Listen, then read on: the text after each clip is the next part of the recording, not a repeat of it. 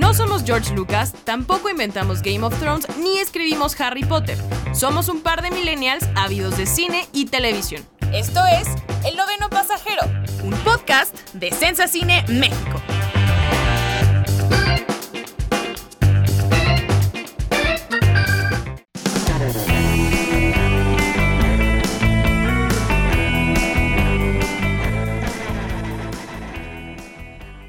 Amigos de Sensacine México, bienvenidos a un nuevo episodio del Noveno Pasajero. Gracias por estar con nosotros. Yo soy Tamara Cuevas y conmigo está Miguel Ángel Martínez, el buen Mike. ¿Y cómo estás, Mike? Hola, hola a todos. Pues sí, ya estamos en el sexto episodio de, la primera temporada del Noveno Pasajero.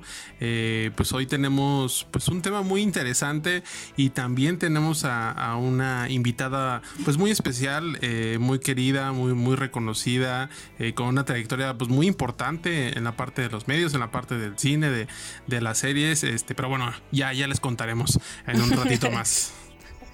Ya les hablaremos de quién es la invitada especial, pero primero Mike quería eh, recordarle a nuestros escuchas sobre, sobre una campaña que, que tenemos en Sensacine México que se llama Juntos por el Cine, que es un movimiento en redes sociales que eh, invita al optimismo y, a no perder como eh, eh, este fanatismo por el cine a pesar de que los teatros están cerrados de manera indefinida. Sí, ya hay algunos cines que están por ahí abriendo en algunos lugares del mundo. Hong Kong este viernes pretende abrir sus salas de cine, también en Costa Rica, por ahí ya se está moviendo poco a poco como que se intenta regresar a la normalidad, pero sí, sin duda este es un movimiento que apela más que nada al, espíritu cinéfilo, eh, al amor que sentimos, eh, pues ahora sí que una gran parte de, personas por, el cine, por la experiencia y por, por todos esos recuerdos, esas emociones que, sin duda eh, nos da. pueden seguir la campaña con el hashtag Juntos por el Cine y también pueden ingresar al sitio web juntosporelcine.org. ahí pueden registrarse, hay un, hay un formulario muy sencillo que la única función que tiene es avisarle a la gente que se registre eh, cuándo van a abrir los cines en su ciudad. Es un registro muy sencillo. Entonces, eh, bueno, si quieren estar por ahí informados y, formar parte de, esta conversación, pues, pues bienvenidos y, adelante, ¿no? Bueno, eso es Juntos por el Cine. Pero ahora sí, ya entremos de lleno porque ya queremos presentar nuestra invitada especial eh, del día de hoy, que es Marcela Vargas periodista, ex editora web de Gato Pardo, trabajó en México.com, es colaboradora en el programa de radio Charros contra Gangsters y además colabora en muchísimos otros medios especializados en cine. Pero dejando a un lado las presentaciones formales y un poco aburridas, Marcela es la persona así más apasionada que conozco del cine, la cultura pop, la televisión. Guillermo del Toro es fan from hell de My Chemical Romance. O sea, Marce es como si a Marce le gusta algo, es fanática, fan, o sea, no es fanática a medias, es fanática fanática, por completo. Sí, ese fanatismo puro y, honesto, ¿no? Y te faltó mencionar algo por ahí de los Packers, también ahí oh, fiel seguidora de los Packers, de Aaron Rodgers, por ahí hemos, eh, hemos tenido muchas conversaciones al respecto, pero pues bienvenida Marce, ¿cómo estás? ¿Cómo te trata la cuarentena estos días? ¿Cómo has estado? Bien, estoy súper contenta de estar aquí con ustedes, transmitiendo desde mi closet, desde el piso de mi closet, porque pues la cuarentena. Y además hay una tormenta allá afuera. O sea, justo empezó a llover hace ratito. Entonces, esto de, grabar desde casa es una cosa muy interesante. Pero estoy súper contenta de estar aquí y de verdad muchas gracias por invitarme. Muchas gracias por esa presentación tan bonita. Qué emoción. Que, que sí, efectivamente soy una fan from hell de un montón de cosas, como dicen mis videos de Twitter e Instagram. Y pues una de esas cosas de las que soy muy fan es uno de los temas, o más bien el tema del que estaremos hablando hoy. Entonces, gracias por tenerme aquí. Exacto. Hoy vamos a hablar, Mike, por favor, haz el honor de, de decirnos de qué vamos a hablar hoy. Bueno, pues ahora sí que uno de los fenómenos eh, que han marcado y que han acompañado a la historia del cine como tal, eh, estoy hablando de Star Wars. Eh, justamente acabamos de tener el May the Four We With You, una, celebración muy especial me parece este año. Creo que hace cuatro meses o cuando estábamos viendo The Rise of Skywalker, nunca creímos que hubiéramos celebrado un, un May the Four como lo celebramos en casa, en cuarentena. Creo que definitivamente este año nos sigue sorprendiendo, pero sin duda creo que algo que yo sentí mucho y, el discurso que también manejo por ahí, eh, las cuentas de Star Wars es la esperanza y, este discurso de, unión que, de repente también tienen eh, los productos de Star Wars. Pero bueno, ese es el tema. Eh, Marcela es una fan empedernida, como ya hemos mencionado, de Guillermo del Toro, pero también de, Star Wars y es una conocedora de, de, esas pocas que hay en el medio. Sin duda, sí, tenía que haber un invitado especial para Star Wars, tenía que ser Marce. Pero bueno, empecemos a, pues a deshilachar Star Wars. ¿Qué es Star Wars? Yo tengo que admitir que en esta, en esta plática soy la persona que está como a la mitad, que, conoce Star Wars, que le gusta Star Wars, pero no, no soy súper fan y probablemente yo sea la que haga las preguntas tontas, como de, mm, Marce, esta caricatura o, este videojuego, ¿de dónde sale? Por favor, explícame. Porque justo hablaba con Mike que que pues Star Wars es algo que, siento que, o bueno, yo siento que no tiene fin, o sea, como que hay muchísimo contenido, hay muchísimas historias nuevas, muchísimos personajes y de repente me pierdo. Pero bueno, un poquito como de numeralia de, Star Wars es, por ejemplo, o bueno, trivia, dato curioso, para que el público se vaya como que metiendo a la plática, eh, por ejemplo, de las nueve películas que son oh, la, la saga original, la mayoría o todas han estado nominadas al Oscar, las dos primeras ganaron galardones, eh, según Forbes México, por cada dólar que genera en taquilla Star Wars genera otros cuatro en mercancía oficial, ahí tienen al Baby Yoda eh, en preventa, eh, hasta este año se estima que la saga, contando a Han Solo y Rogue One, ha recaudado poco más de 10 billones de dólares. 10 billones de dólares, no más ahí. Además tiene parques temáticos, eh, tiene ahora en su universo a un actor mexicano. Eh, no sé, Star Wars sigue sorprendiéndonos a pesar de que la primera película que se vio fue en 1977. Sí, sin duda es, eh, es un fenómeno que, ha acompañado a tres generaciones justamente. Eh, yo recuerdo eh, la primera vez que vi una película de, Star Wars fue, fue, pues justamente en el canal 5, cuando tenía los derechos ese canal. pasaban, recuerdo que pasaban los sábados, era, era muy usual de un sábado pasaban las tres películas de Volver al Futuro, otro sábado... Claro, la trilogía de Canal 5. Claro, sí, era, era, el maratón obligado, si, si quieres verlo así, ¿no? Y recuerdo que pasaban también las tres películas de, Star Wars. Y, pero yo, o sea, pues no era, no era experto en inglés, pero yo te decía como que Star Wars era una cosa y Guerra de las Galaxias era otra, ¿no? Porque mi mamá decía, oye, ¿viste la Guerra de las Galaxias? Y dice, pues creo que vi esta. Y luego me preguntan, ¿ya viste Star Wars? Y me dice, no, pues esa no la vi. O sea, yo vi la Guerra de las Galaxias. Entonces era, era un poco conflictivo. Ya después las pude ver. O sea, creo que sí, yo, o sea, bueno, ahora que estamos cerca de, del Día de las Madres, pues yo vi mucho Star Wars o me acerqué mucho a Star Wars. Este, gracias a mi mamá. Y de hecho, eh, el tercer episodio de. El, episodio 3, La venganza de los Sith, cuando la fuimos a ver al cine, la fuimos al el fin del estreno, mala idea. Este, y queríamos verla en español, justamente, pero no había en español porque estaba agotada la, película todo el día. La vimos en inglés, fue una experiencia extraña. O sea, yo no quería verla en inglés, por supuesto, porque estaba, estaba muy, muy chiquillo. Pero sí fue sin duda, eh, pues un recuerdo muy padre de, Star Wars que, bueno, al menos en mi experiencia fue como muy familiar y, y muy cercano a eso. ¿no? ¿Cómo fue tu, caso, Marce? Cuéntanos un poquito. Pues justo Star Wars probablemente es el primer fandom en el que me involucré, porque no recuerdo un momento de mi vida en el que no haya habido presencia de Star Wars en mi casa. O sea, justo envidio mucho a la gente que se acuerda perfecto del primer momento en que vio algo de Star Wars, la primera vez que vio las películas porque yo seguramente, o sea, debo tener la experiencia ahí guardada como cuando tenía meses, pero mis papás, o sea, todo mi amor por el cine viene de que mis papás, tanto mamá como mi papá, así fans de ver películas. Entonces, mi papá decía que el recuerdo más impresionante que tenía de, de una sala de cine fue la primera vez que vio la primera película de Star Wars, o sea, el episodio 4, Una Nueva Esperanza. Así, cuando la fue a ver al cine, que la película se estrenó en el 77, y el momento en que empieza y está el espacio y entra este destructor estelar, para él era el momento más increíble que había visto en su vida, en, en lo que sea. Claro. Y bueno, mi mamá, que pues ya estaban casados, también vio con él la película. Les gustaron mucho todas las películas de Star Wars. Creo, supongo que llevaron a mi hermano, que estaba chiquito en ese momento. Y entonces, cuando yo nací, que ya habían pasado 11 años del estreno de esa primera película, pues en mi casa ya había unas betas de la Guerra de las Galaxias, ya había los juguetes de Kenner o, no sé bien qué marca mexicana los tenía aquí, supongo que Lili le di o algo por el estilo. Estaban ahí en la casa. Entonces yo no me acuerdo de un momento en mi vida en el que no haya estado jugando con una Leia chiquita o con unos Ewoks en, en el patio con las plantas.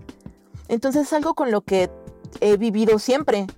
O sea, para mí cuando salieron las películas reeditadas en el cine ya en los noventas, fue, sí fue una experiencia increíble porque verlas en una pantallota fue como wow. Pero pues yo ya me las sabía, porque las había visto en beta, las había visto en VHS, las veía cada vez que las pasaban en el 5. O sea, mi mamá se sabe diálogos de las películas en inglés y en español. mi papá era súper fan, mi hermano es súper fan. O sea, sí es, para mí siempre ha sido una experiencia familiar. Entonces eso creo que siempre le ha dado como un plus y creo que así, o sea, creo que tanto tú como yo, como eh, yo creo que muchas personas lo vemos así, ¿no? O sea, como que, como que viene de los papás. De hecho, también, o sea, ahorita me hiciste recordar. Eh, mi mamá hace poco le pregunté, oye, pues qué películas recuerdas haber visto en el cine? Y de repente me dice, no, pues fui a ver Ghostbusters. Y dije, ¿qué? O sea, ¿por qué nunca me habías dicho que fuiste a ver Ghostbusters? Y hace poco me dijo, pues la película, una de las primeras películas que yo creo que vi en el cine fue el episodio 5 de Star Wars. Este, entonces tuvo como la dicha de ver la, la película mejor rankeada de, de Star Wars y, y, de, o sea, pero me enteré hace unos días, ¿no? Y como de, ¿what, mamá? Porque nunca me habías dicho, pero, pero sí, o sea, como que eh, eh, hablando un poco, creo que eh, es una experiencia familiar hasta cierto punto en México. No sé cómo Tamara lo veas tú. No, sí, creo que eso es parte de la magia de Star Wars, que, que que no pasa lo mismo, o, yo lo he visto, con, con, otras sagas, por muy buenas que sean. O sea, por ejemplo, mi hermano tiene 10 años y por más que lo estoy empujando hacia que le guste o El Señor de los Anillos, o Harry Potter, o cosas así, ninguna le pega, pero tiene pijamas de Star Wars, pero tiene un traje de de un clon de Star Wars. O sea, como que algo tiene Star Wars que llama la atención a cualquier generación. Yo me acuerdo, la primera vez que vi Star Wars no fue con mis papás, porque mis papás creo que nunca han sido tan fanáticos del cine, pero sí mis abuelos. Y me acuerdo perfecto que la vi yo en la cama con mis abuelos que tenían así una cama king size enorme y yo estaba en medio de ellos y, yo le decía a mi abuelo así como de, bueno, ya dime quién es él, el señor de la, de la máscara negra, porque como que me la quería spoilear mi abuelo y al mismo tiempo no me la quería spoilear y me decía, no, no, pero espérate, como que me acuerdo mucho de ellos con, con Star Wars y creo que eso es lo bonito, creo que Star Wars le gusta a cualquier persona de cualquier generación. Y, sobre todo marca, eh, me parece, personajes icónicos, ¿no? O sea, por ejemplo, mi mamá me decía, a mí me daba miedo Darth Vader, ¿no? O sea, esos ruidos que hacía como respirando eran como, o sea, no los olvidas. O sea, creo que ves las primeras tres películas y te quedas con los sables, te quedas con este, con Chewbacca, con Luke, con Han, con, con un sinfín de, de, personajes Leia, por supuesto. Pero aquí sería la gran pregunta. Eh, podemos considerar que esta es la primera franquicia eh, pionera, por así decirlo, de, la cultura popular. O sea, es una de las franquicias, sabemos, eh, más longevas eh, en cuanto a lo mainstream, si, si, queremos verlo de esa manera. por supuesto, los 80 fueron una, es una década muy importante para el cine, para el entretenimiento, pero Star Wars llegó un poquito antes de, esa década, ¿no? Entonces, ¿qué opinan ustedes? O sea, ¿consideran que esta es la primera gran franquicia que existió, pues ahora sí que en la cultura pop? Pues al menos a nivel cinematográfico sí, porque digo, en, los cómics pues ya, ya eran una cosa, las, las grandes casas que ahora siguen publicando y que ahora son dueñas también del espacio cinematográfico. Y en la tele ya había sagas como Star Trek, por ejemplo. Pero a nivel cinematográfico, Hollywood venía de una época dorada de glamour, de directores que hacían películas épicas completamente distintas. O sea, Hollywood venía de esas décadas en las que las producciones más extraordinarias eran cosas bíblicas, las, cosas, las películas más aventureras, más de acción eran westerns. Y llega este grupo de cineastas en el que entra obviamente George Lucas, pero en el que entran sus amigos más cercanos y sus colegas desde ese momento, que eran Martin Scorsese, que era Francis Ford Coppola. O sea que entre ellos llegan y cambian completamente el panorama en Hollywood desde pensar en que ellos, que, que, ahora suena hasta increíble, pensando en lo que ha logrado Star Wars, pero en su momento la primera película, que ni siquiera se llamaba episodio 4, o sea, era Star Wars, era una película independiente. Exacto, de corte independiente, exacto, sí. Ajá, o sea, a Lucas le, le costó ojo y medio levantar su película y de hecho la única razón o una de las únicas razones por las que logró convertirla en trilogía, ya no digamos en la franquicia inmensa que es, fue el potencial que le vieron a los juguetes.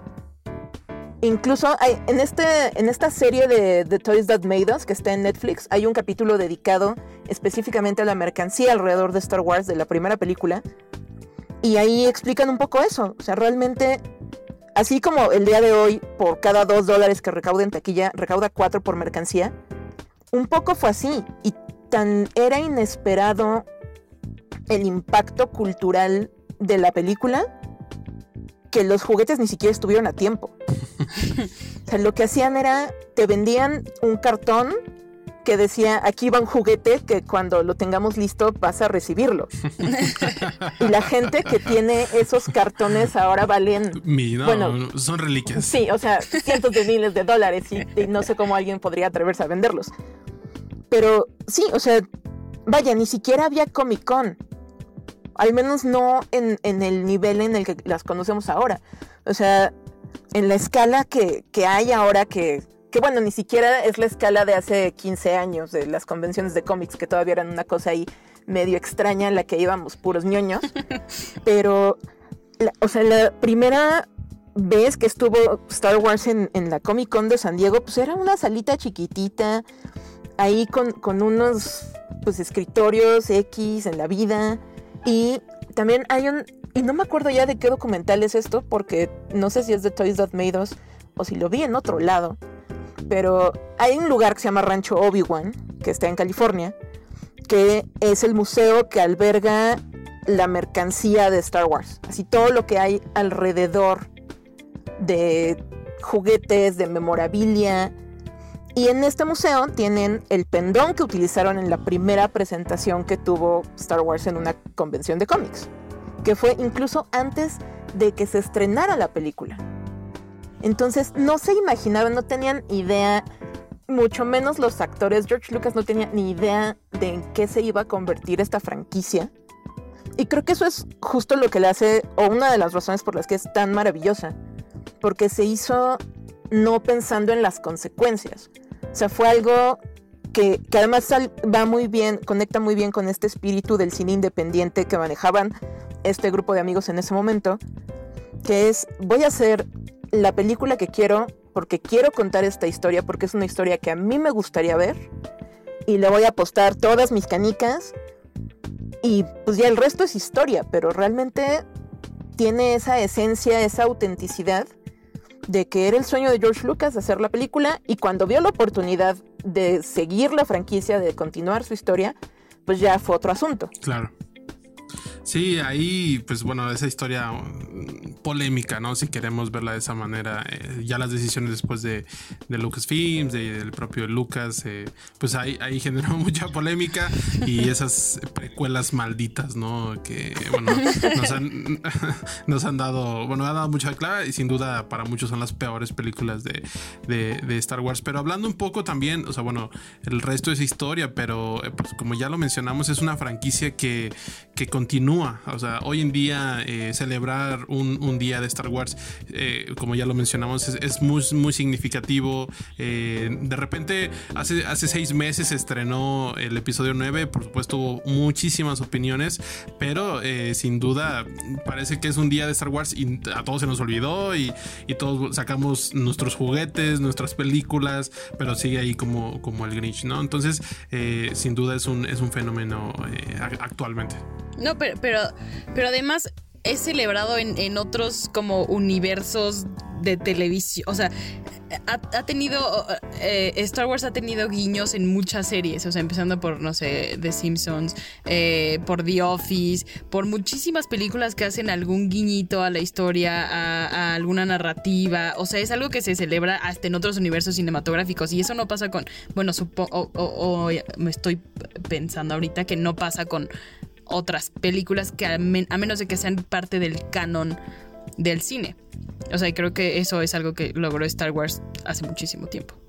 Sí, o sea, por ejemplo, no, no vemos eh, eh, una referencia a Rápidos y Furiosos 7, por ejemplo, ¿no? O sea, sabemos el momento Paul Walker, pero no, no estamos hablando de uy, sí, mira, The Rock o Vin Diesel, a lo mejor hay un toreto si, si agarras un coche y, eh, manejas un poco rápido, ¿no? Pero, pero no, no estamos en ese punto, a pesar de que Rápido y Furioso es una franquicia muy, muy taquillera también, no, no estamos en ese nivel, por, por decirlo, ¿no? Incluso a lo mejor con Star Trek, esta saga no decirlo hermana, pero que ahí de repente existía esa guerra, recuerdas algunos años entre Star Wars y Star Trek, ¿cuál es mejor? ¿Quién tiene los mejores fans? Etcétera, ¿no? Entonces, eh, Star Trek pues tiene ahí, tiene eso, es otro fandom, es otro universo, pero creo que justo lo que mencionas es algo muy importante, o sea, ese nivel de referencia eh, o en el imaginario colectivo o en el bagaje cultural de las personas, pues, pues sin duda están. Pero hablando también eh, del estatus que tiene la franquicia, pues hay una pregunta obligada, ¿no? Eh, sabemos eh, la reacción que hubo eh, después de esa trilogía, bueno, estas cinco nuevas películas que se hicieron a partir de El despertar de, la fuerza, el regreso de algunos actores como Mark Hamill, como Carrie Fisher, como Harrison Ford sus icónicos papeles. pues se esperaba mucho sobre la trilogía, estaba.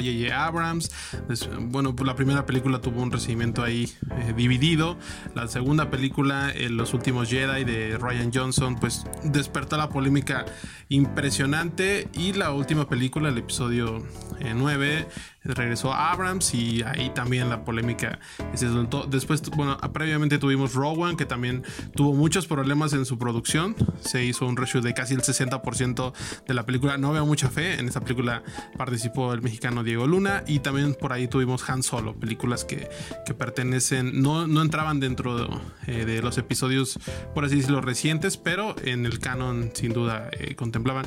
Y sin duda, eh, pues despertaron toda clase de reacciones. ¿No? O sea, creo que todos hemos leído comentarios, polémica y, demás, pero aquí es algo que se dice mucho, ¿no? Eh, tuvimos cinco películas de Star Wars, una es considerada muy buena como Rogue One, eh, una polémica como Last Jedi y tres películas que han entrado ahí como en un, eh, en un bacho o en una conversación pues muy ruda, muy, muy polémica. Y es aquí donde quizá entra la pregunta de si merece un respiro Star Wars en el cine. Recordemos entre, el episodio 3, se estrenó en el 2005, al, episodio 7 eh, pasaron 10 años prácticamente. Entonces, eh, ahora ya no se habla de esperar 10 años, se habla de esperar 3 años.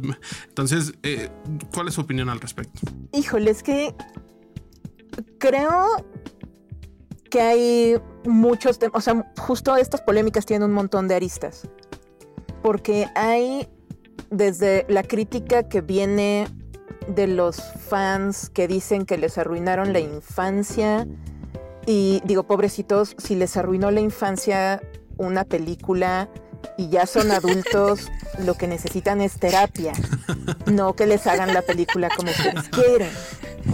Pero, ah, por eso, o sea, justo hay muchos aristas. O sea, a mí, particularmente, de esas cinco películas más recientes, Rogue One es mi favorita absoluta de las cinco que se han estrenado en los últimos años. Por un montón de razones, una de ellas es que precisamente funcionaría incluso fuera del universo de Star Wars. O sea, no necesitas... O sea, por supuesto que va a ser diferente el disfrute de la película si no tienes ni idea de a qué estás entrando. Porque hay muchísimas referencias que conectan con distintos puntos de, ya no digamos solo de la saga principal, de todos los universos expandidos que hay pero puedes verla, la puedes sentar a alguien que no conoce la saga y la va a disfrutar. Porque al final es una película de guerra, es una película de una misión de espionaje en una guerra. Entonces, pues, ahí no hay pierde. Y el asunto con el resto de las películas, a mí solo sí creo que es. Se pelea muy duro con la amenaza fantasma, en, al menos en mi ranking personal, como la que menos me gusta. De lo peor. Porque. Ni, y ni siquiera sé que tanto sea culpa de la historia como tal, sino que el pobrecito Han Solo se merecía algo mucho más interesante que la historia un poco horrenda que le dieron de, de origen, además del cero carisma de este vato, que pues no puedes tener a Harrison Ford y luego a este pobre muchacho intentando hacer lo mismo, porque además tiene grandes momentos y tiene buenos personajes y Enfys Nest me parece increíble y me gustaría ver más sobre Enfys Nest. Y grandes actores. Tiene también grandes ahí, actores. sí. El Lando Calrissian de Donald Glover es súper bueno. Incluso Kira, el personaje de Emilia Clark, tiene potencial y es bien interesante y, y todo lo arruina Han Solo. Entonces es muy frustrante por eso. Solo la vi una vez, debo aclarar, porque no me quedaron ganas de revisitarla. Ahora que, empiezan a llegar las películas a streaming voy a tratar de verla porque creo que merece otra oportunidad. Y sobre la trilogía, la más reciente, hay una... Creo que tenemos un gran problema como, como sociedad consumidora de películas y de entretenimiento, que es que ya nos acostumbramos al fanservice. Ya nos acostumbramos a que nos den lo que queremos, como lo queremos. Y pues al tratar de aplacar a todos los fans, más de una franquicia que tiene una base de fans tan diversa, pues si tratas de aplacarlos a todos al mismo tiempo, te vas a pisar tú solito, o sea, te vas a meter el pie de un montón de maneras. Todo el mundo estaba emocionado cuando anunciaron que J.J. Abrams se iba a encargar de esta trilogía. Y pues pudo haber funcionado porque una de las cosas que mejor hace J.J. es imitar Sí, la nostalgia. Claro, sí, exacto. O sea, él no demerita su chamba, para nada me gusta mucho lo que hace, pero su base es eso, es agarrar la nostalgia y reempaquetarla para nuevas audiencias, para audiencias que, que creen que recuerdan cómo era y que creen que todo tiempo pasado fue mejor. Entonces, pues sí, si ven la primera o sea, de, de esta trilogía The Force Awakens, realmente es una estructura muy igual Sí, es totalmente. a, a New Hope. sí, totalmente. Tienes los mismos, el- ajá, los mismos arquetipos de personajes. O sea, es, es una copiecita al carbón. Yo la disfruté mucho porque fui muy feliz de volver a ver un nuevo Star Wars en pantalla. Y porque creo que sí aporta algunos detalles muy interesantes y muy importantes al fandom. Porque actualiza esta trilogía, actualiza una historia que nos ha acompañado por tanto tiempo para la audiencia de hoy en día. Es algo que sí había hecho muy mal George Lucas, tanto en la trilogía original como en las precuelas, como básicamente en el resto del universo extendido, que ahora se llama Legends. Era el tema de diversidad, por ejemplo. O sea, tener a un personaje femenino extraordinario con el que por muchos años nos pudimos identificar todas las chavas que éramos fans, que somos fans, está padre. Pero si, o sea, sí puedes tener más mujeres en la misma película haciendo cosas interesantes. Puedes tener a personas de distintos colores de piel. Es el espacio, es una galaxia muy, muy lejana. Nada nos dice que todos tengan que ser del mismo color. Y si tienes aliens de todas las formas, ¿por qué no vas a tener a uno de tus protagonistas interpretado por un latino? A, la otra, o sea, tu protagonista principal tener a una mujer y tener a un hombre negro como otro de tus protagonistas. O sea, nada dice que no podamos hacer eso. Y una de las críticas más grandes que recibió esta trilogía fue precisamente esa diversidad. Porque venía, o sea, Rose Tico, este personaje de, que, que es interpretado por una actriz asiática, vaya, la actriz recibió hasta amenazas de muerte en Twitter por ser una asiática en Star Wars. Sí, durísimo todo. Sí, sí, sí, eso sí lo muy- recuerdo. Entonces, entonces tienes a este lado súper tóxico del fandom que afortunadamente no representa al fandom como tal, pero tienes como esas críticas que son completamente ridículas y también tienes las críticas de, no, pero es que lo están haciendo muy fanservice. Hagan lo que hagan en esta saga a estas alturas de la vida, o sea, no me van a decir que The Child no es fanservice. no me van a decir que la existencia de The Mandalorian como serie no es fanservice. Solo no nos pusieron a Boba Fett porque no podían. Pero realmente algo que, y es algo que deberíamos ser conscientes todos los que consumimos no solo esta saga, sino productos de entretenimiento audiovisuales ya en esta vida y en esta época. Todo ya está guiado por cuánto varo va a generar. Sí, totalmente. Entonces, si simultáneo a que van a generar un montón de varo y a que van a construir las cosas y las sagas y las series y todo, pensando en la cantidad de dinero que les va a llegar, pues al menos que, que sea algo con, e, con la esencia de la, de la historia o de los personajes que conocemos. Lo más interesante, por ejemplo, de The Last Jedi fue, a mi parecer, que Ryan Johnson se atrevió a romper el molde. Y muchas de las críticas que le llegaron fue es que se aleja demasiado de Star Wars. O sea, de la anterior te quejas porque es que igualita. Estaba súper apegada, ajá. En la nueva es súper distinta y tiene estos momentos hasta experimentales, como Rey viendo su reflejo un montón de veces y te quejas de que está muy experimental. Y entonces regresan a J.J. Abrams a que cierre esto de la manera más blanda posible, o sea, que satisfaga a tanta gente como sea posible. Y también te quejas porque, ay, es que ya no es experimental, ay, es que tampoco es idéntica, ay, es que es como un punto medio, ay, es que es tibia. Lo intentaron con las tres películas, hubo acercamientos distintos y nadie estuvo satisfecho. A mí me gustó la saga. A mí también me gustó. Bueno, o sea, la primera parte eh, eh, no, la verdad es que no, no me sentí muy a gusto porque sí sentí que vi lo mismo, nomás que pues nuevo. Pero en la segunda a mí sí me pareció mucho más interesante. Y la tercera dije, ¿qué es este final de telenovela? ¿Por, qué?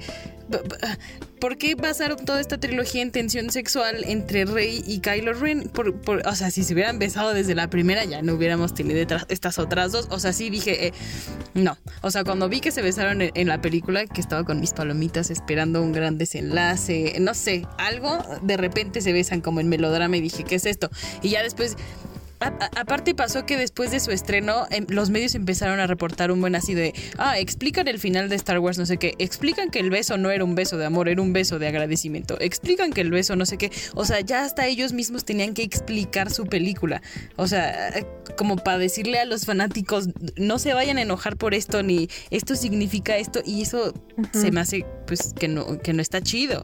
Sí, sí, sí, realmente... Eh, sí Sí, es hacer un J.K. Rowling. tanto directores como guionistas recuerdo que estaban prácticamente explicando cada decisión que se tomó eh, en la película, cada decisión creativa, que también, por ejemplo, en Last Jedi hubo, había declaraciones de Mark Hamill de yo no estuve de acuerdo con ninguna decisión creativa que tuvo, que tuvo el personaje, ¿no? Entonces, eh, desde ahí ya venía un poco mala cosa, pero sí recuerdo justo eso que dice Tamara, eh, que se estrena el episodio 9 y después puras notas de J.J. Abrams aclara esto, los guionistas dicen que no quisieron decir esto aparte tuvieron como seis guionistas, una cosa, una cosa de locos, pero... Sí, no, y la reescribieron. Sí, no, no, no.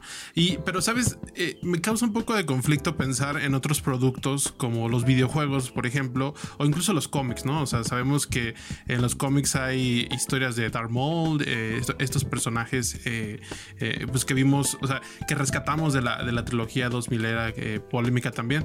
Tenemos videojuegos como, no sé, Star Wars Unleashed, tenemos este, videojuegos como, bueno, Battlefront, que no fue también bien recibido, pero tenemos a uno reciente que es Fallen Order, ¿no? Y de repente analizamos las historias, obviamente no se puede jugar todo, bueno, hay gente que sí lo juega todo, pero eh, son mejores recibidos incluso por el mismo fandom, o sea, tenemos historias como más sólidas, eh, más ricas, no se diga en la parte de los cómics que pueden ampliar un canon, que expanden el universo, y, en las películas animadas o en la parte televisiva que también han hecho eh, algo importante. Entonces, pareciera que de repente en otras plataformas podemos tener buenos productos de Star Wars que entran eh, dentro del canon bien y en el fandom ah, tienen una aceptación, por así decirlo.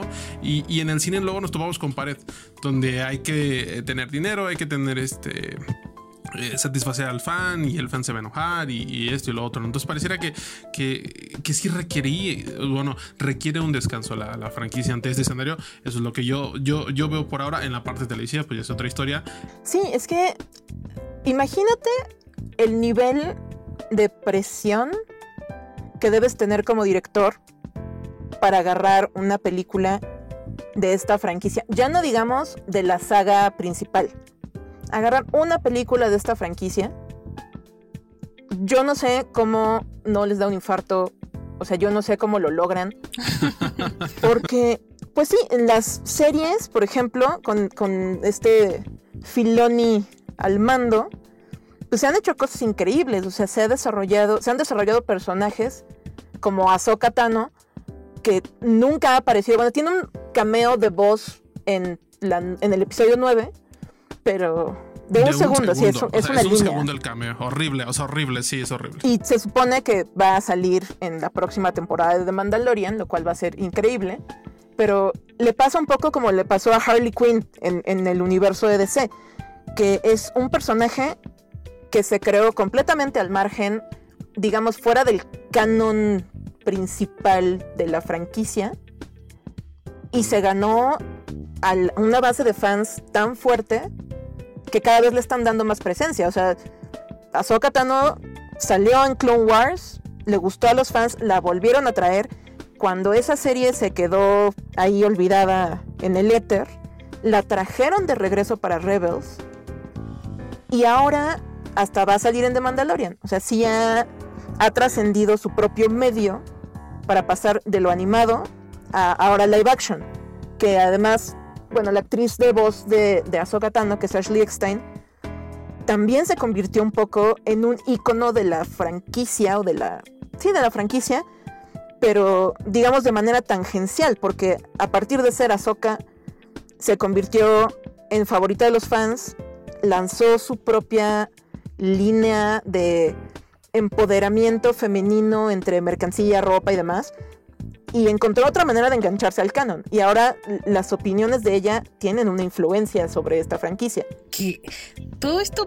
A ver, explíquenme quién es Ahsoka Tano, porque la verdad, a lo mejor y me van a linchar. O sea, pero es que te digo que, yo siento que no tiene fin y de repente me hablan de Ahsoka Tano y Mike estaba súper hypeado en la oficina y los demás también. Y yo decía, ¿quién es? O sea, como que lo único que sé es que Rosario Dawson, que es una actriz que me gusta mucho, probablemente la va a interpretar. O sea, y ese fue como. Eh, es eh, la única información que tengo de Ahsoka Tano. Así que aprovechando que está Marce aquí, por favor, explíquenme de una vez quién es Ahsoka Tano. Ahsoka es un personaje bien bonito porque es una Jedi, bueno, es una Padawan que está, que, estudia con, con Anakin, o sea, Anakin es su maestro Jedi. Pero por una serie de situaciones que abarcan dos series animadas, bueno, al menos dos series animadas hasta ahora, se aleja de los Jedi. O sea, ella, después de muchos conflictos, decide que tal vez lo suyo, lo suyo no es ser Jedi, porque comulga con, con la idea, con, con la ideología, pero no tanto con la práctica del consejo. Entonces se va.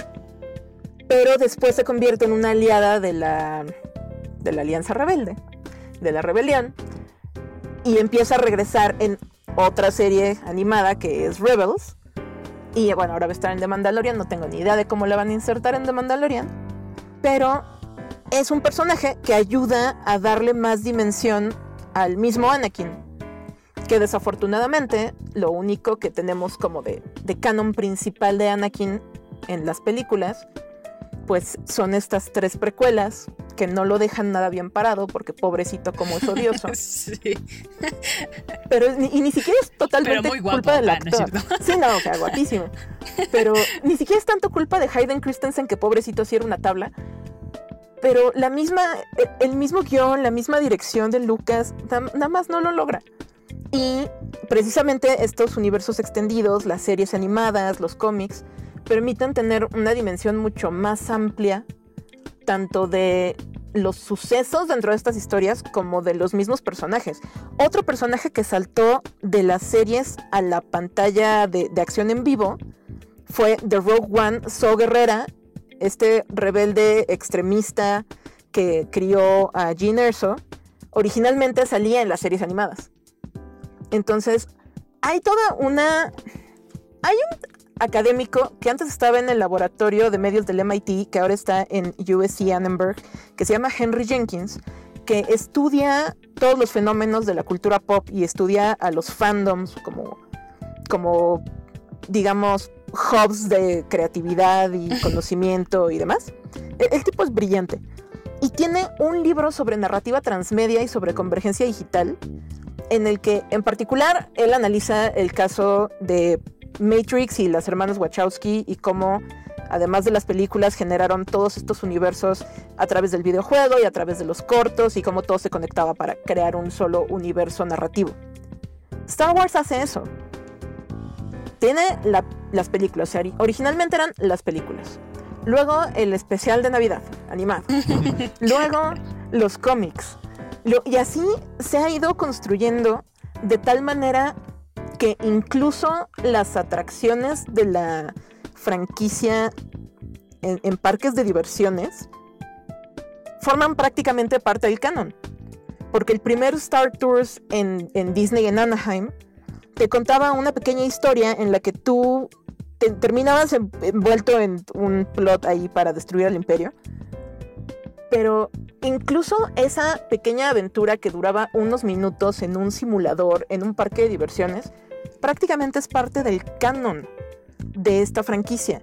Entonces, abarca tanto que, por ejemplo, un, ejemplo de cosas que hace esta, esta expansión de, este universo, cuando, si no han visto solo, perdón, se los voy a spoilear, pero cuando acaba solo y de repente aparece Darth Maul en pantalla, muchísima gente se empezó a quejar de qué hace ese ahí, si ya lo habían matado, cómo es posible. Y es como, o sea, sí. Sí, lo único que recuerdas en el cine es cómo lo partieron a la mitad. Claro. Pero en realidad, exacto. Pero en realidad, en parte de su universo extendido, que son las series animadas, pues de alguna manera Darth Maul regresa y sigue formando parte durante años de las aventuras de Anakin y de Obi-Wan, pues mientras están entrenando, ¿no? O bueno, posteriores a, los entrenamientos y demás. Luego, ahora todo el rollo de los clones de Palpatine en la última película. Palpatine, clones, ¿de qué hablan? ¿En qué momento? Se lo sacaron de la manga.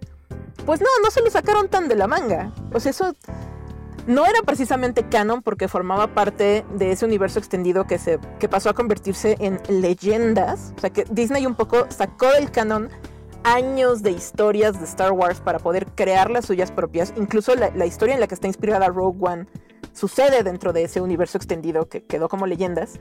Pero es un personaje masculino, entonces también eso generó críticas en su momento, porque ¿por qué va a ser una mujer la que hace eso?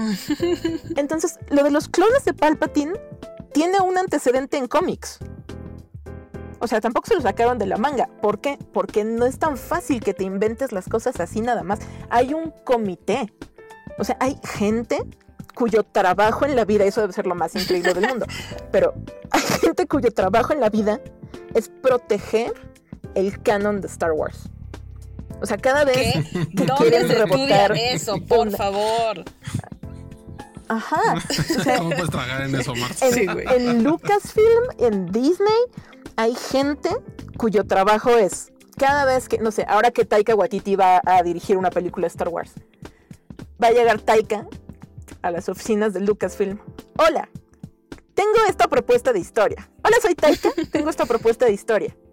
Y lo van a sentar con toda una mesa de escritores, con toda una mesa de archivistas de, con el Consejo Jedi prácticamente. prácticamente con el Consejo Jedi. Sí, de, a ver, ¿cuál es tu idea? No, pues tal, tal y tal. Ah, ok. Para esa idea, eh, a lo mejor podrían funcionarte estos personajes que ya eh, existieron en algún cómic, o a lo mejor eso se puede conectar de esta manera, o no, no puedes hacer eso porque así no funcionan los cristales de Kyber, o sí, sí puedes hacer eso porque no Así no funciona la fuerza. Exacto. Sí, sí, sí. O sea, hay, hay gente que se dedica a eso. Entonces, tampoco es tan como que se lo saquen de la manga. O sea, y, es algo que a mí me impresiona mucho porque la gente, así, la audiencia, no sé, tiene un consenso sobre el Rise of Skywalker. No, es que se sacaron esta historia de la manga, qué ridiculez, completamente absurdo. La cantidad de aprobaciones por las que tuvieron que pasar todas esas decisiones creativas no es cualquier cosa. O sea, no es como que llegó JJ y dijo, pues ahora lo voy a hacer así. O sea, lo interesante sería saber por qué, si ya le habían permitido a Ryan Johnson tomarse ciertas libertades, por qué metieron reversa. Pero ya es otro asunto.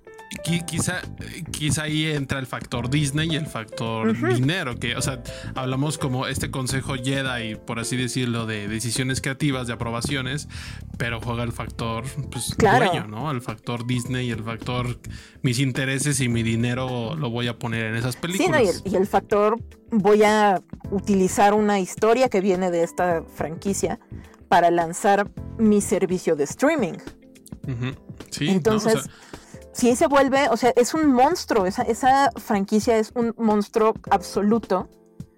Y completamente me desvié del punto que era si esto necesitaba un descanso en el cine. Sí, sí necesita un descanso poco la vas contestando. Poco a poco. Sí, sí, ya nos diste que sí necesita un descanso. Sí, no. Lo necesita seriamente. Y no solo porque haya un desgaste de las historias, sino porque de verdad hay un desgaste de la audiencia. O sea, siempre van a recibir más críticas las películas porque son las que tienen el mayor alcance. La gente que juega los videojuegos sí es mucha, o sea, sí, sí son millones de personas que juegan los videojuegos de Star Wars, pero no son ni remotamente tantos como ven las películas. O sea, son como pequeños nichos, bueno, pequeños entre comillas, ¿no? Considerando la magnitud de esto. Pero son pequeños nichos dentro de una franquicia que, pues a lo mejor, si este juego no estuvo tan chido, el backlash no va a ser tan intenso como, ah, esta película no estuvo tan chida. Y no porque haya menos dinero invertido, sino porque es menos gente a la que impacta. Oye, Marci, y entonces, ¿qué opinas tú de, de este nombramiento de Taika como nuevo director? O sea, ya que nos explicaste todo esto del Consejo Jedi que está protegiendo la narrativa y bla, bla, bla. O sea, entonces sí tiene una diferencia poner a un gran o no gran, dependiendo de cómo lo quieran ver ustedes, a un director como Taika al frente de una película de Star Wars? O, o, o sea, ¿tiene algún sentido poner a cierto director si a final de cuentas le van a explicar por dónde irse? No, completamente, porque, o sea, al final funcionó con Gareth Edwards. O sea, nos dio con Rogue One una película completamente distinta a lo que habíamos visto hasta ahora en la franquicia. Y eso es precisamente porque tiene su sello, tiene su libertad creativa. O sea, tampoco sale Kathleen Kennedy a decirle vas a hacer exactamente esto, a menos que le pase como con los primeros directores de Solo, que sí al parecer había, o sea, estaban desviándose y resistiéndose tanto a esa línea que les pusieron, que pues sí fue como, no, stop, bye. Entonces, con Taika, que ya tienen la experiencia de haber hecho episodios de The Mandalorian, que además Taika ya trae la experiencia Marvel, que al final también ya, o sea, Disney ya está haciendo eso, o sea, va pasando directores de una franquicia a la otra, de un universo cinematográfico al otro. Exactamente. Pero Taika ya... Sí, diriges Rey León y, y creas Mandalorian, ¿no? Entonces, si Taika ya tiene la experiencia de haber filmado con un universo también tan meticuloso y tan controlado como es Marvel, no debería costarle mucho trabajo adaptarse al estilo de Lucasfilm y lograr con el...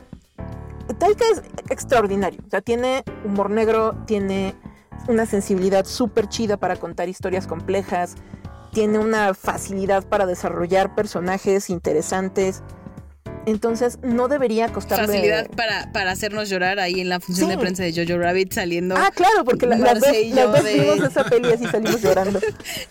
en el baño, ¿qué onda más aquí limpiándome las lágrimas? Disfruta esta película, pero no puedo dejar de llorar. sí, o sea, o sea, Taika igual nos hace un Jojo Rabbit que nos hace un... un Thor Ragnarok, pues. Pero sabes, Marce, tengo aquí un punto. O sea, hablamos un poco de si hay una, existe una independencia por parte de los directores y, por ejemplo, Taika Waititi dirige el final de temporada de, la, de, Mandalorian, ¿no? Entonces, como que yo veo Mandalorian y, he visto las películas de, Taika y como que no encuentro la, esencia, por así decirlo. O sea, obviamente es más complejo cuando estamos hablando de una serie donde te dicen, oye, ¿quieres venir a dirigir algo? Y si tú puedes dirigirlo, ok, va. Cuando ya hay un concepto bajado y hay una historia lista y, demás, ¿no? Entonces, ¿qué tanto, o sea, hay, o sea, realmente hay una, o sea, por ejemplo, yo, o sea, digo, yo veí el final de la primera temporada y dije, wow, Taika Waititi, ¿sabes? Y de repente vi el episodio y dije, es un episodio muy bueno. Es otra faceta de Waititi, lo, quise ver como es otra faceta de, faceta de Waititi porque justamente estos elementos que, mencionamos como del humor negro, de la, de la sensibilidad para hacernos complejos, pues por supuesto que no, no existen porque primero no hay tiempo y segundo, este, pues es un formato ya hecho. O sea, tú dices, bueno, pues a, ponerle tu cosechita y decir que saliste acá, pero estrictamente no hay algo Waititi eh, como tal. Claro, y pasa lo mismo si ves Rogue One, pues no es, o sea, sí tiene un sello de Gareth Edwards, pero no es el sello evidente, o sea, no estás viendo, ah, esta es una película de Gareth Edwards. O sea, al final, digo, tampoco puedo hablar específicamente sobre qué tanta libertad creativa tienen porque pues desafortunadamente nunca he estado sentada en ese escritorio con ellos. Pero, pero algún día. No, pero, pero en serio. O sea, no deja de ser eso, o sea, eres un director invitado en una serie prácticamente. O sea, al final, Mandalorian, podríamos decir que tiene cierto sello de John Favreau, que al final es pues, el showrunner. Ah, sí, claro. Pero si ves cualquier película de John Favreau, tal vez, bueno, tal vez no cualquier película, pero todas las que no son parte de una franquicia. O sea, si ves Chef, por ejemplo, y ves The Mandalorian, sabes que las dos son de John Favreau y sabes que las dos en, su esencia deben compartir algo porque las hizo la misma persona, pero no es obvio qué es eso que comparten. Y hablando un poco de eh, el camino que, sigue Star Wars o, lo que debería de seguir. Tenemos algunas películas, incluso ya con fechas de estreno, 16 de diciembre, diciembre del 2022, 20 de diciembre del 2024, 18 de diciembre del 2026, intercaladas ahí con, con Avatar. Una, un año es Avatar, otro año es Star Wars y así nos vamos hasta el 2027 me parece. Pero hablando un poco de, Mandalorian, es una serie, eh, bueno, tiene por ahí un lema, This is the way, ese es el camino y este es el camino porque justamente lo que mencionabas que me parece muy importante es Star Wars no tenía diversidad y no tenía diversidad en cuanto a la dirección eh, de episodios o de películas. O sea, al día de hoy, pues una mujer, por ejemplo, no ha dirigido una película de Star Wars, que es algo que me parece importante, pero sí dirigió una película o un producto live action, que es en The Mandalorian. Eh, un, dos episodios fueron dos mujeres, Deborah Chop y Bryce Dallas Howard. Entonces, sí, que además eh, Bryce es fantástica, entonces soy muy feliz. Entonces, también sería pensar eh, eso. Bueno, me parece, es, es, momento también de tener otra visión, o sea, otra visión de alguna manera, otro, otra, eh, otra perspectiva en estas películas que claramente eh, no tenemos, o sea, no hay una versión femenina en el cine, por ejemplo, de Star Wars estrictamente, no hay una directora y, es momento también, me parece, de, de darle por allá. Claro, y es que es algo que en lo que Kathleen Kennedy ha estado trabajando por años y que es una de las razones por las que la han criticado tanto, porque también esa parte tóxica del fandom que salta inmediatamente cuando no le gusta una película decir, Kathleen Kennedy es una mujer que vino a arruinarlo todo porque es mujer. Pero pues es la misma persona que está supervisando la existencia de las series, la existencia de los videojuegos. O sea, vaya, como, como si la culpas porque arruinó esta cosa en particular y no la felicitas porque existe de Mandalorian, ¿no? Entonces, algo que ella ha trabajado durante varios años ya es precisamente esta apertura para que entre diversidad de todo tipo. O sea, diversidad racial, como vimos en, las últimas películas. Vaya, Rogue One, que algo que una de las cosas que me gusta mucho de Rogue One es que su diversidad, o sea, su elenco es completamente diverso y se siente mucho menos forzado que en la trilogía Sí, totalmente. De las secuelas, ¿no?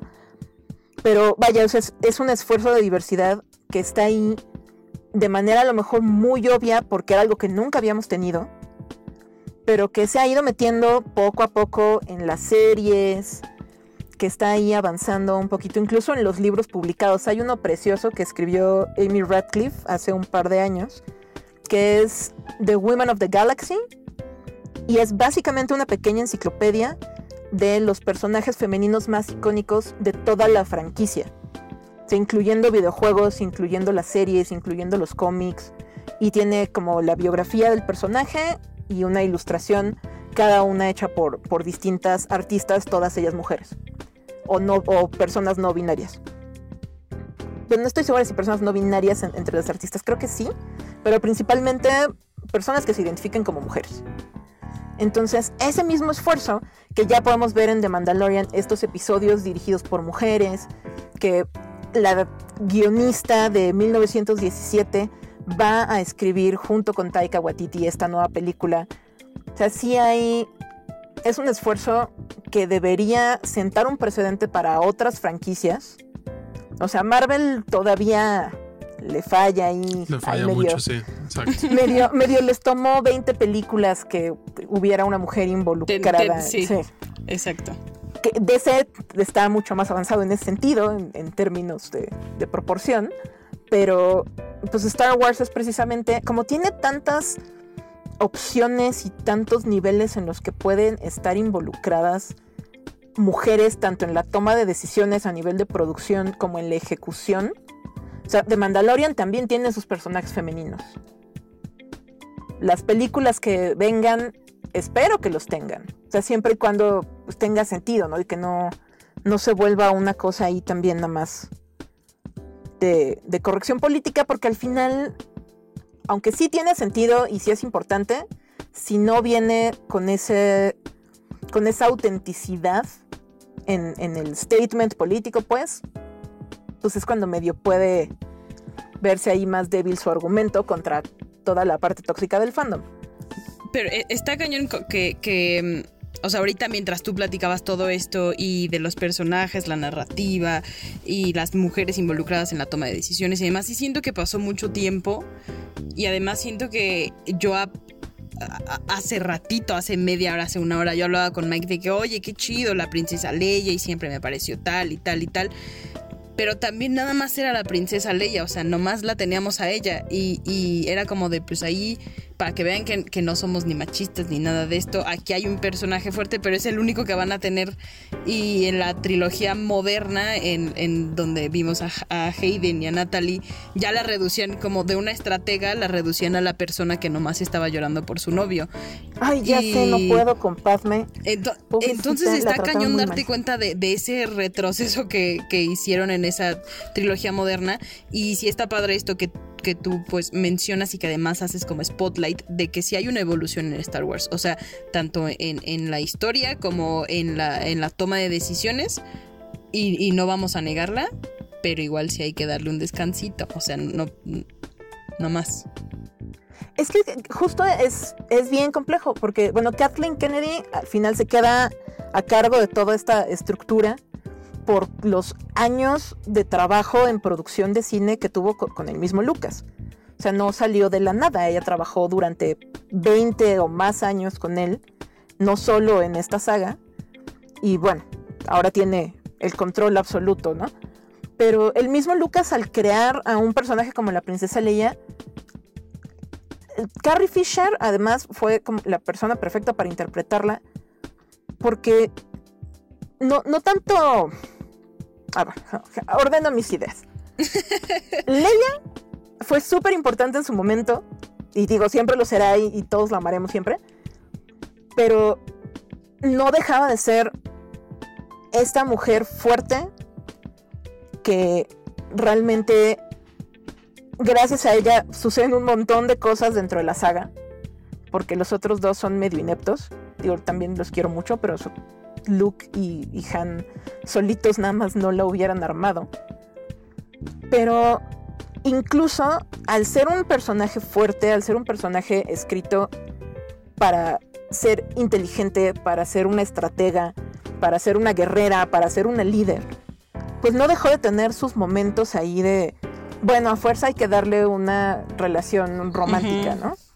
Y bueno, es que ahora vamos a ponerla en este bikini que Carrie Fisher años después decía, porque pues sí se le cuestionó mucho, ¿no? Porque además ella siempre fue muy directa y muy feminista y muy de, miren, no necesito un hombre para para ser una persona completa, le preguntaban luego en las convenciones, ¿no? Así de, oye, pero ¿no te da pena haberte puesto ese bikini? Va contra todo en lo que crees. Y algo que contestaba mucho ella era que no lo veía porque típicamente se le dice este el traje de esclava de Leia, ¿no? El bikini de esclava. Pero ella decía, es que yo no lo veo como el bikini de esclava, yo lo veo como el bikini de la mata hot. O sea, para ella era logró, digamos, darle la vuelta hacia una herramienta de empoderamiento. Porque para ella era como, no, no, no. Yo lo recuerdo como el traje con el que mi personaje mató a Java de Hot. No como el traje con el que me tuvieron presa. Y es como, y si logré matar a, este villano terrible usando un bikini, imagínense todas las cosas que puedo hacer por esta guerra con ropa de verdad. Entonces, Carrie Fisher por sí misma es un icono extraordinario de, para, muchísimas fans, no solo de, de, la franquicia, sino de su trabajo en general. Pero sí había este personaje y lo tuvimos durante mucho tiempo. Y luego hicieron esta cosa horrible con, con Padme. Con Padme, sí de pasar de ser esta estratega, esta diplomática, esta princesa extraordinaria que podía partirle la cara a cualquiera y terminó siendo, oh, Annie, oh, tengo el corazón roto. Y es súper trágico. A mí lo que más trágico me parece, de, sí, de toda esta trilogía, es, lo que más me frustra. Más que perder a qui en la primera película, es ver cómo van haciendo chiquitita a Padme. Sí, la reducen a nada y la reducen a nada. o sea, cuando pudo, hasta que la matan, tener un hasta que la matan, hasta que la matan.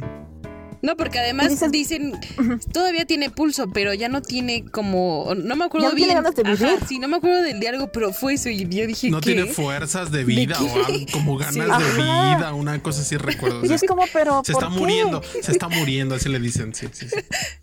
Entonces es súper trágico. Digo, también entiendo que pues si ya hiciste las películas posteriores en las que estableciste que está muerta, bueno, no ella, pero que la hipotética madre de esta gente está muerta, pues supongo que la tienes que matar de alguna manera en tus precuelas, ¿no? Pero pudo haberse ido como la mamá de Jean Erso en un momento heroico, medio bobo, pero heroico.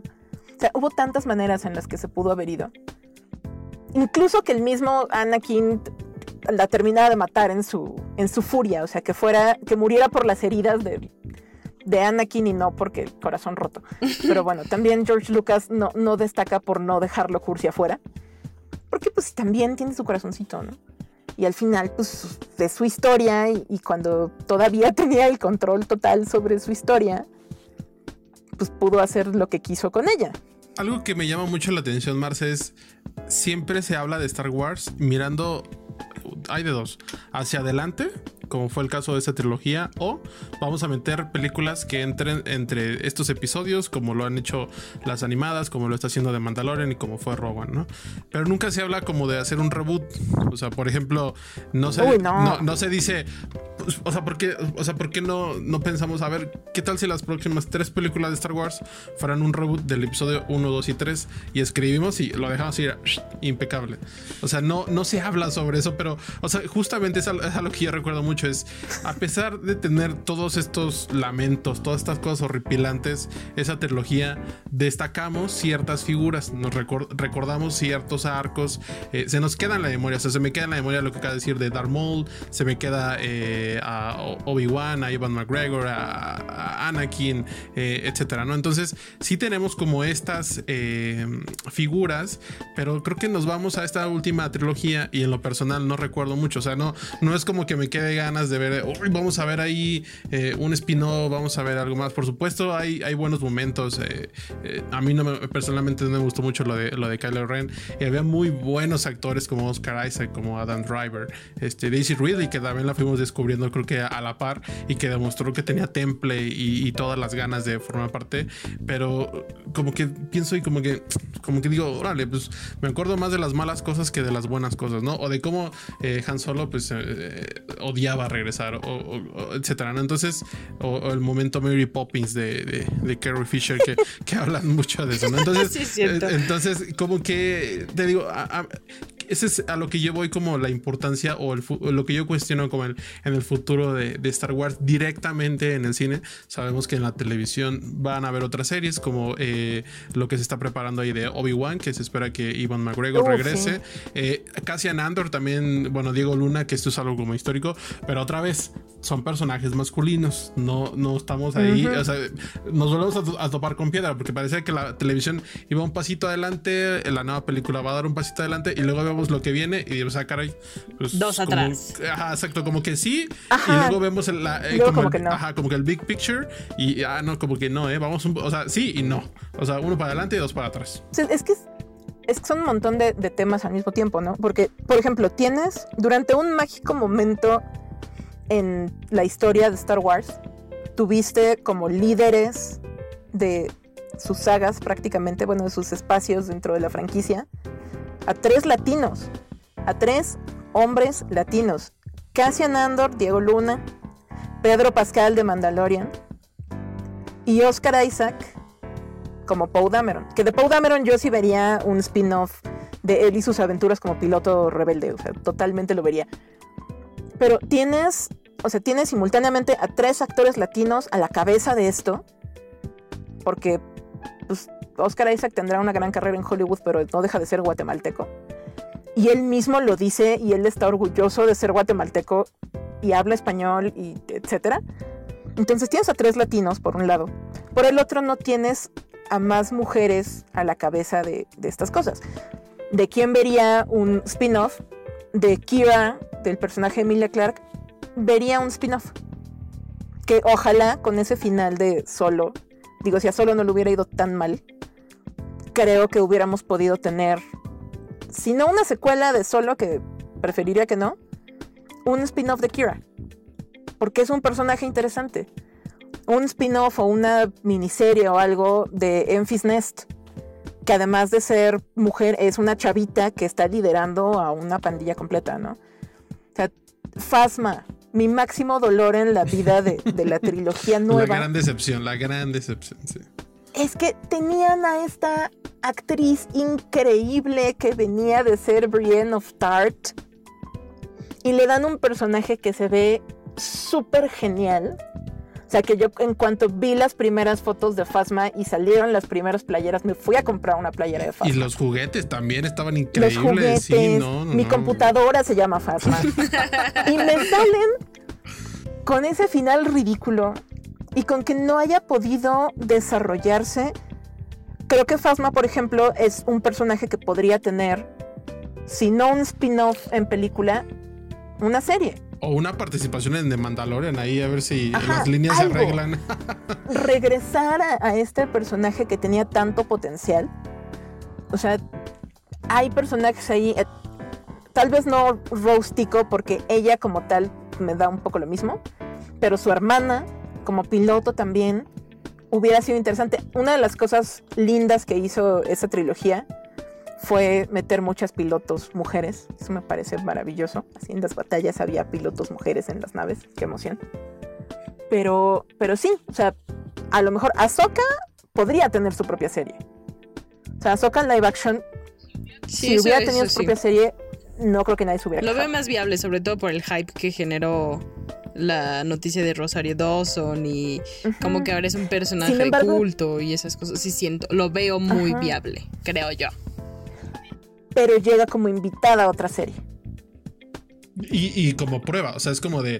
Y como eh, prueba, sí. O sea, es prueba slash eh, invitada, a ver cómo le va. O sea, por supuesto, yo creo que fue la noticia del día cuando, cuando se anunció, pero, pero todavía tiene que pasar esa prueba de, personaje prácticamente, ¿no? O sea, como si funciona, si genera empatía, si tiene potencial para, eh, pues para una serie en solitario, que creo que por ahí hay como una tercera producción que es como serie sin título personaje femenino protagonista. o sea, ahí está en el limbo, no se sabe de nada. O sea, yo creo que es como el spot de Ahsoka, a ver si pega. Y si no, a ver, a ver a quién nos traemos, a ver si nos traemos a una Phasma, a ver si nos traemos a Felicity Jones, a ver a quién, a Emilia Clark, a ver a, quién. Gin Erso creciendo. Sí, exacto. O sea, sí hay, hay muchísimos personajes. Ese libro de, de Women of the Galaxy, justo podrían así abrirlo en cualquier página y, ah, mira, esta Jedi increíble que sale dos segundos cuando la Orden 66 y entonces, ¿qué pasó con ella, no?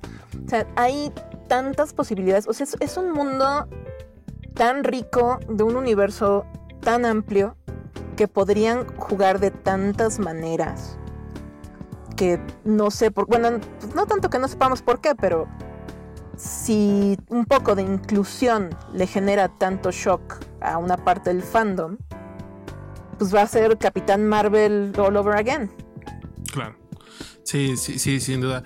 Ya un poquito para cerrar, eh, Marce, pues sí, sin duda, creo que, bueno, por parte de mi conclusión ya, ya escucharemos eh, sus opiniones.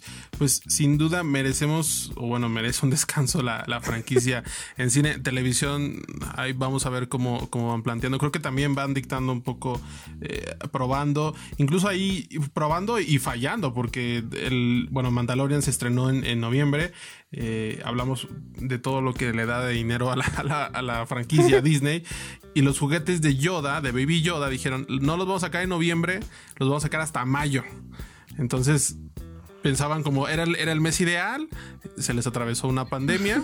Esos, esos juguetes yo creo que tuvieron que haber salido en, En en diciembre. Navidad, por Dios, eran perfectos. En la Navidad era el momento perfecto. El hype está, o sea, la, la serie se acabó como el 27 de diciembre, dos días después de Navidad. Era perfecto. Disney retrasó. Dijo, no, no, no, no, no, vámonos hasta mayo. Mayo tenemos una pandemia. De hecho, creo que eh, un día de estos era como el, el- el estipulado 5 de mayo, algo así recuerdo. Eh, pero sin duda, también me gustaría destacar la presión que genera eh, Star Wars en, en realizadores. No se diga en los creadores, eh, showrunners de Game of Thrones, que se bajaron, ya estaban Sí. apuntadísimos. Se perfilaba antes de la última temporada de Game of Thrones que iba a ser una trilogía prometedora. Vimos la última temporada y dijeron, no, chavos. No, vámonos". hombre, es que después de esos Este, capítulos que vas a querer que hagan algo ellos. Sí, no, no, no, y deja los capítulos, o sea, ahí pobres neta de los de los D&D porque después de esos fans Sí, no. casi amenazándolos de muerte por es una serie de tele, o sea, yo la amo. Mike me ha visto gritarle a la pantalla por esa serie más de una vez Sí, en la sí. vida. Pero pero pues imagínate, o sea, justo lo que hablábamos hace rato, el nivel de presión que deben tener. Yo creo que si ves la posibilidad de, ¿sabes qué? No me voy a volver a exponer a que esa gente, esos fans tóxicos, me amenacen de muerte porque no les gustó lo que vieron en la pantalla.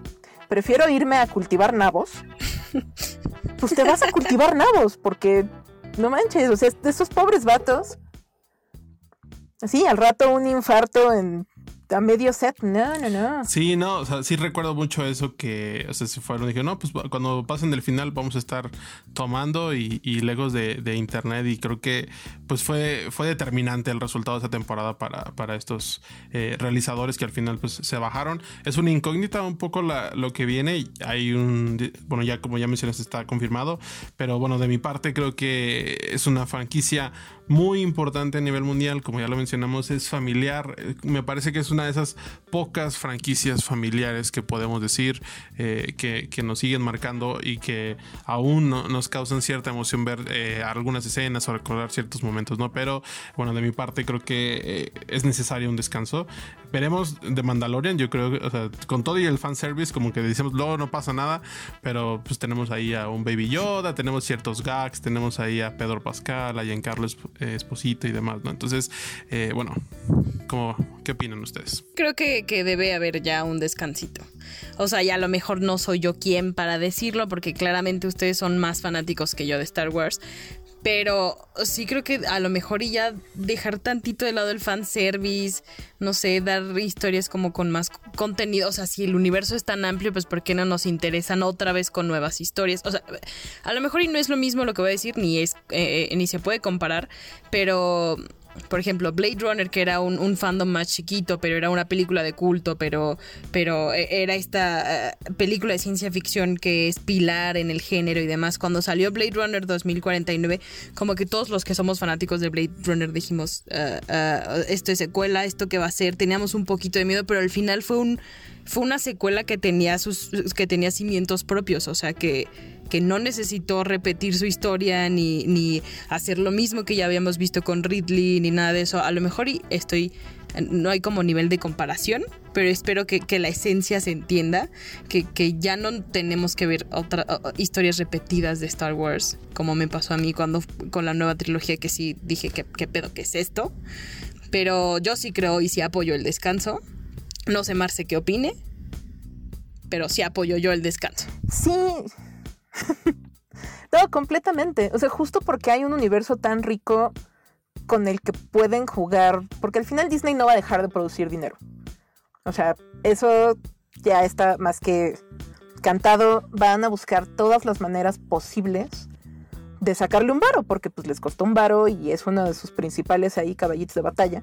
Entonces, creo que es necesario para la misma salud emocional de los fans, no, para, para la misma salud de, de las historias, para poder crear algo fresco, para poder volver a darnos una historia que realmente nos atrape, al menos a nivel películas, sí deberían darle un descansito de más de dos años. O sea, pensar Digo, Disney planea, bueno, no solo Disney, ¿no? Todos los grandes estudios que, funcionan a partir de franquicias planean 10 años por adelantado prácticamente. Pero darle chance, más ahora con todo lo que pasó de, la pandemia y cómo le puso pausa a un montón de producciones y, complicó el trabajo de la industria del cine de un montón de formas distintas. Creo que deberían aprovechar este momento de reflexión para decir, ¿sabes qué? Vamos a, ponerle tantito pausa a, las películas y seguir, si ahorita ya vieron que funcionan las series así, ya tienen Mandalorian funcionando, están trabajando Obi-Wan, están trabajando o van a empezar a trabajar en algún momento la, de Cassian Andor, pues que le vayan dando por ahí. O sea, al final son productos que de todas formas vamos a consumir, que por supuesto a, nivel de audiencia va a ser muchísima menos la que los vea, al menos de manera legal. Porque además Disney Plus está tardando demasiado en llegar a otros territorios. Pero está ahí, o sea, y hay un montón para todos los fans que, que a lo mejor podrían decir, no, pero ya me acostumbré a que me den una película cada año. Pues también hay un montón de cómics que podrías regresar a leer. También están las series animadas que podríamos ver. O sea, contenido para consumirlo hay en todas las plataformas, en todas, vaya, o sea, hasta hay parque temático ya, ¿no? Entonces, y videojuegos. O sea, si tanto, y, y además un montón de productos y producciones tangentes que no necesariamente pertenecen a la familia Disney, pero que tienen toda esa magia de Star Wars. Hay una serie documental que estrenó Sci-Fi en Estados Unidos, que aquí creo que no estoy segura si se puede ver en YouTube o en el canal de Sci-Fi allá, que se llama, es una serie documental que se llama Looking for Leia, mm, buscando a Leia. Tuiteaste sobre ella. Tuiteaste unas chavas. Te, leí, te leí, sí. Sí. Ay, gracias. Sí, es que la reseñé para, para un medio canadiense que se llama That Shelf. Y esta serie empezó como un pequeño documental de fans de Star Wars que dijeron, yo como mujer fan de esta saga, ¿qué significa para mí? No, pues tal. Ah, órale, y he hecho amigas a partir de esto. Y empezaron como a tratar de destacar todas las redes de sororidad que se pueden crear a partir de la saga. De gente que conocen que es creativa, que hay estos grupos de fans que construyen droides, hay los grupos que hacen cosplay, o sea, como todos los niveles de fandom y como siempre ha habido mujeres involucradas en este fandom. No somos algo nuevo, no, no somos estas fake fans que, luego te encuentras con el clásico vato que, ay, ¿por qué traes esa playera de mi, de mi saga? Si te gusta o nada más le gusta a tu novio. Y es como, vato, no tengo que demostrarte nada a ti. Pero justo como para tratar de combatir ese estereotipo, esa noción de que las fans de Star Wars o son algo muy nuevo o en realidad nada más estamos aquí como por moda, crearon esta serie que originalmente era un solo documental, se convirtió, me parece, en siete episodios cortitos, como de unos 15 minutos, que está en línea. Ahora la, estuvieron pasando en Sci-Fi en Estados Unidos el, el día de ayer, justo el 4 de mayo. Y creo que está disponible en línea. Y es una forma muy linda, por ejemplo, de ver toda esa magia de esta saga sin necesidad de que sea un nuevo producto que, generó la misma saga, ¿no?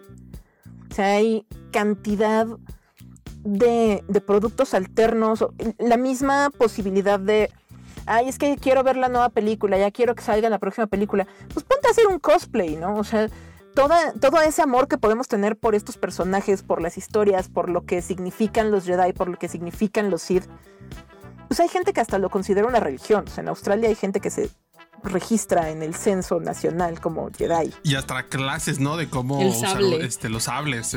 Ajá. Ah, eh, eh, tiene un nombre, no, recuerdo bien, pero sí hay como iniciación y, hay lugares, incluso en la ciudad eh, de México, que se dedican a eso. O sea, literal, te enseñan, te enseñan a usar el sable y, las técnicas y, el combate cuerpo a cuerpo y demás. O sea, al final tenemos tantas maneras creativas y divertidas y familiares o con amigos o lo que sea de disfrutar esta saga que creo que podríamos perfectamente vivir unos años sin una nueva película de Star Wars. O sea, ya pasamos por eso. Sí. Entre la primera trilogía y la segunda trilogía pasaron un montón de años. O sea, y entre esa y la tercera trilogía también pasaron bastantes años. Creo que como fans deberíamos un poco hacerle saber a Disney de alguna manera, como, vatos, relájense un montón, déjenos disfrutar lo que está ahorita. O sea, antes, por ejemplo, las Star Wars Celebrations, estas convenciones especiales dedicadas a Star Wars, tenían un poquito más de espacio entre ellas. También ya está como, sí estamos arriesgándonos a una saturación. O sea, como fan probablemente será difícil, ¿no? O sea, yo no, no creo saturarme de Star Wars en la vida. Pero sí me gustaría que le bajaran un poquito a la velocidad. Sí, sobre todo eso, las Star Wars ya es como anuales y en todas tienen que presentar nuevo contenido obligatorio. Entonces ahí creo que justo coincido mucho con eso, con, con, la presión que a lo mejor también el mismo fandom y las audiencias le generan a, la misma compañía de queremos más, queremos más, queremos más, cuando creo que ah, tenemos mucho, muchísimo, yo creo que... Eh, por disfrutar y, esta franquicia todo lo que nos ha dado por los años. Pero bueno, Marce, pues muchísimas Muchas gracias. muchísimas gracias eh, por acompañarnos. La conclusión de Marce para todos ustedes es ya esténse. O sea, ya pongan el pinche DVD o Blu-ray. DVD, yo como si fuera abuela. El Blu-ray. el Blu-ray. ya esténse tranquilos por, por, el, por el bien de todos, pues. Muchas gracias por acompañarnos, Marce muchas gracias por invitarme. La verdad es que yo podría hablar de Star Wars por horas y horas y horas y horas y más horas. Pero, pero sí, o sea, creo que es al final lo que, lo que nos deja la saga, supongo, pues son un montón también de aprendizajes. Entonces, si podemos como abrazar eso, quedarnos con lo más bonito que nos deja la saga a cada quien creo que podemos seguir adelante sin broncas, sin que nos arruine la infancia. hay, todo un mundo allá afuera por descubrir. y, terapias a las que ir. Ah, Eh, amigos de, de Sensacine México, ojalá les haya gustado mucho este programa sobre Star Wars. Ojalá me hayan tenido paciencia a mí, que no soy la persona más experta en este, en este universo, pero que me encantó escuchar a Marce hablar eh, sobre Leia, la narrativa, a Mike sobre The Mandalorian. Eh, espero que a ustedes también les haya gustado mucho. Yo soy Tamara Cuevas. Yo soy Miguel Martínez. Y esperen, nos pueden seguir eh, en redes sociales. No hemos dicho las redes sociales de nuestra invitada Miguel Ángel. Qué mal educado eres. Marce, ¿en dónde te podemos eh, seguir en redes sociales? En Twitter me pueden encontrar como Marce-Vargas88. Y básicamente es ahí donde posteo de todo, de, de mis fandoms, de Guillermo del Toro, de Star Wars constantemente. En Instagram eh, no tiene mucho caso que me sigan ahí. Más bien posteo cosas de comida, a veces un poquito también de Star Wars. Y próximamente le estaré poniendo un, handle más práctico porque el que tengo lo uso como desde hace mucho y es impronunciable. Pero si me buscan como Marcela Vargas en Instagram también me, encontrarán por ahí. Muy bien, ahí está Marce, no se van a arrepentir. Eh, a Mike lo encuentran como... Eh, arroba Filmix en Twitter. A mí como T-Cuevas 13. Eh, ahora sí, yo soy Tamara Cuevas. Yo soy Miguel Martínez. Y no se olviden que ustedes son el noveno pasajero. Bye. Adiós.